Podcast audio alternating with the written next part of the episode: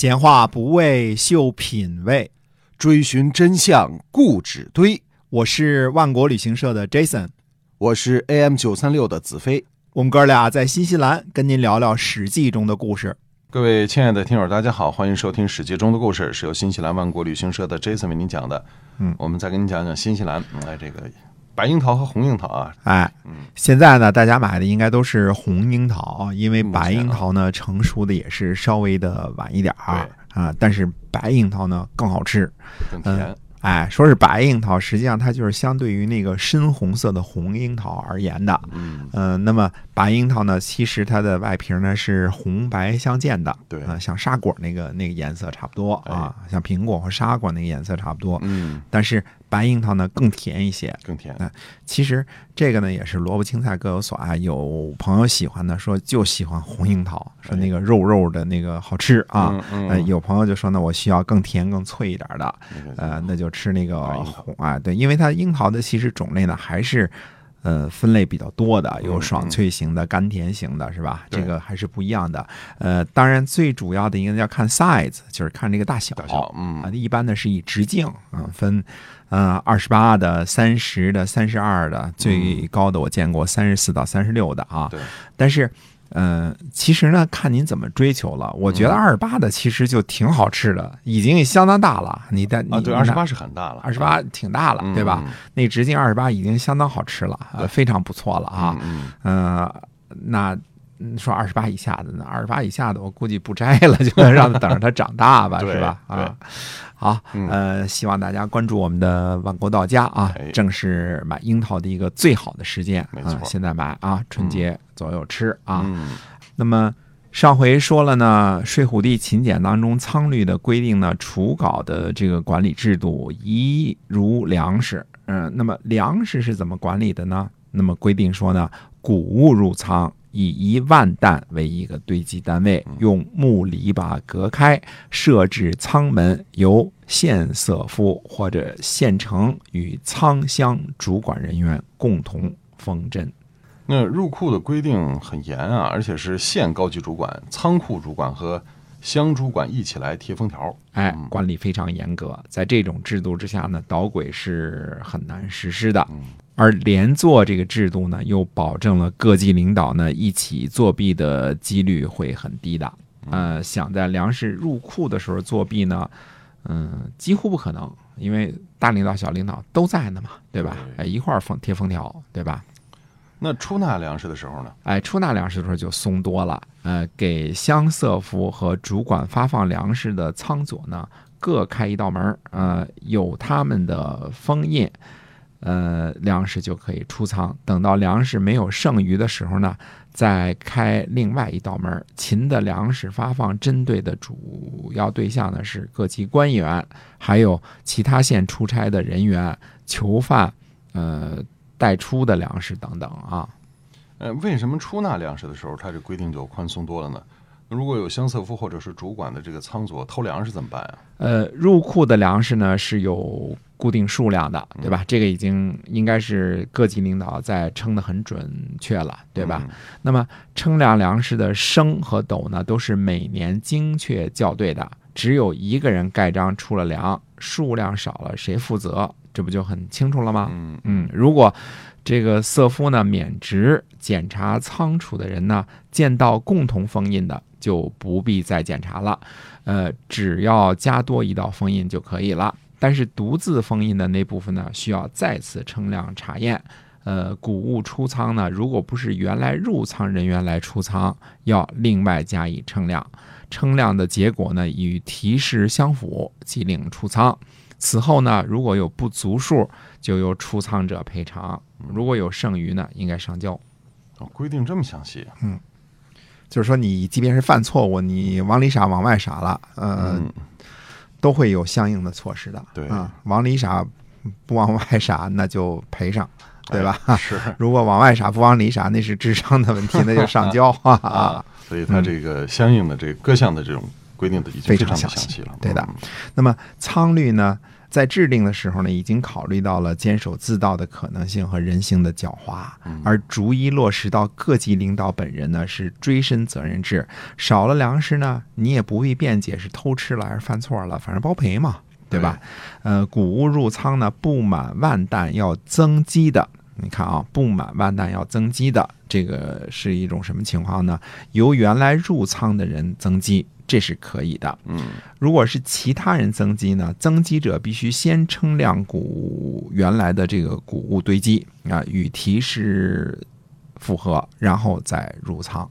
此后呢，如果有不足数呢，由后来入仓者单独赔偿。要把入仓增积者的姓名、职务、籍贯记在仓的这个簿册上。嗯啊，说如果是同一个人入仓堆积的话，就不必查验了，因为他自个儿封印，自己负责。嗯，如果说换了人入仓，那么这个数量少了，就得由后面入仓的人来补偿啊。对，因为后入仓的这个人按照规定已经校验过之前的数量了，少了你应该赔啊，对吧？已满万担的鸡呢，和虽未满万担但正在零散出仓的，不准堆积，不准增加堆积啊。那么在岳阳呢，是以两万担为一基；在咸阳呢，是以十万担为一基。其出仓入仓的这个增肌的手续呢，均同上述律文规定。掌吏共同开仓，呃，入仓和开仓。如果发现小虫子到了粮堆上，应该重新加以堆积，不要使谷物败坏。所以，这个县长、副县长在入仓和开仓的时候，也都是负直接责任。所有经手人的责任也都分得很清楚。哎，粮食是军国大事啊，这些拿俸禄的官员必须保证粮食不能出一点点差错。粮食是否长虫，也是县领导应该负的责任。嗯，那谷物储稿入仓，就要记入仓的这个簿记上呢，上报内史。储稿呢，都是以万担为一基，在咸阳两万担一基。其出仓、入仓、增积和核验呢，均同于上条关于谷物的这个规定。本来储稿对古代的这个仓库而言呢，有另外一个词儿叫做“快”，就是一个广字底下一个反写的会计的“会”，就是甘草仓库，就专门有一种仓库叫甘草仓库。那么记录粮食和储稿的账簿呢，叫做会籍。这第第二个呢，就是籍贯的籍啊，会籍。这些账簿呢，都要上报内史啊，所以这一切都是在监督之下呀。那必须的，呃，以及。谷物，呃，储稿出进的时候呢，应该向县庭上报多余或者不足之数。如未出进而数额已足，应该报告县庭，由县庭命长吏会同一起将仓库封真，并参与出仓。向县庭报告所出的数量，如余数较少，可以整个称量啊。仓呢？如果在都邑，应该由谁谁谁？这里边是缺字的啊，这竹简上就是缺字的，缺字的，由谁谁谁参与共同出仓。这个缺字的某某呢，可能应该是咸阳的地方长官啊，由他呢共同参与。这就是秦的所谓的都离制度的不同。都指的是咸阳。呃，建制呢就不同，那包括仓的建制都不同，官位的建制也不同啊。首都嘛，对吧？对。呃，咸阳称作都邑，外地称作离邑，就都和离的区别。哦，一个都一个离。嗯，所以看来这个粮食的。储存呃仓储的管理是各级领导的主要职责了。哎，秦的民事官员呢，主要的任务呢就是管理人员和粮食啊，当然还有各种牲口、器具、武器和有运输啊这些个事项啊。如果不足数，令原任的吏和新任的吏呢一起将仓出进。如果原任的吏呢不同意，不要勉强啊。如没有原任的吏，则令有志的吏啊。令使主管和某某某共同出仓，出境后呢，再处理不足数的问题。共同出仓的人员中途呢，不需要更换啊，不许更换啊。如更换呢出现不足的情况，要责令令丞同他们一起赔偿。嗯，这是集体负责，县领导也跑不了。哎，外地运来的谷子、黍子呃等等，要以文书。记其年份，分别计数，以便呢发放给人。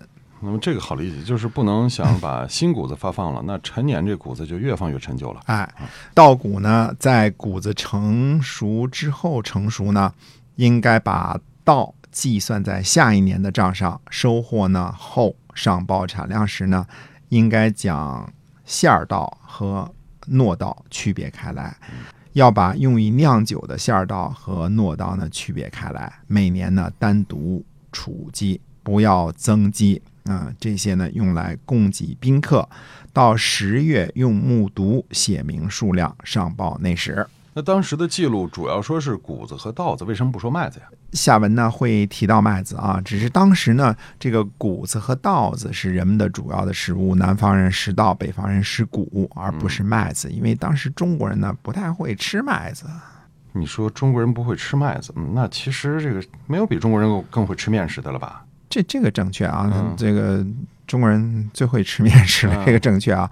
但是在秦的时候还不太会呢 啊，因为不会把麦子呢磨面，只能把麦子呢像大米和小米一样煮饭或者煮粥，叫做粒食啊。嗯，这个饭呢叫做麦饭。嗯，就是到了东汉之后呢，随着这个呃，这叫这叫什么转墨啊？那这个普及呢？呃，我们只是猜测啊，因为篆墨是在东汉的时候普及特别多的啊。那么，呃，这个面食呢才开始好吃了。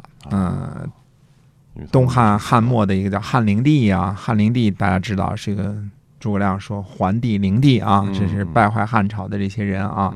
嗯，这汉灵帝呢，他就搞了一次饮食改革，他推崇胡食。就是吃胡人来的这个外来食品，嗯，那跟我们现在吃麦当劳、吃这个肯德基似的啊。那么，呃，曹操呢，因为战马惊扰麦田，所以需要什么割发自伐，对吧？嗯。那么袁术兵败之后呢，问厨子说有什么吃的？厨师说还有麦屑三十斗。可见，即使是在三国时期呢，麦子呢很多都是磨成小块儿，跟那个棒碴粥似的熬熬粥的。啊，就是磨成小块了熬粥，那么粉食就是磨成面来吃呢，那还不是特别的普遍的。那真正的麦子开始普及呢，是在唐宋，特别是在宋朝。那么，呃，宋朝的面食可就多了去了。啊，一开始的时候呢，面粉做的食物呢称为饼。嗯嗯，比如说汤饼。汤饼就是面条，哎，炊饼就是蒸的馒头，就武大郎卖的，哎，对，武大郎卖的。而馒头这个这个怎么说呢？这个带馅儿的馒头呢，实际上不是炊饼，是北方人所说的包子啊啊，南方人所说的这个馒头。据说这个呢是诸葛亮发明的，用它来人肉馒头嘛。嗯，对，是实际上不是人肉馒头，是做什么呢？这个包子呢是。代表就是因为火烧藤甲军死的人太多了嘛，啊，代替这个人来祭祀的。那祭祀完了之后，顺便就吃了这个包子嘛，啊，那不是人肉馒头啊，是代替人肉的馒头啊。所以这宋朝有一个卖炊饼的，就最有名是武大郎嘛。那肯定那肯定是武大郎，这是别说的，这全全国人民都知道啊。先买点面食啊，说着玩呢啊。下回我们接着说这个苍绿的事儿。好，感谢大家的收听，是由新西兰万国旅行社这次为您讲的。那么记得关注我们的微信公众号，呃，万国到家，我们可以把新鲜的这个新西兰的樱桃呢，给您送到您家。好，我们下次节目再会，再会。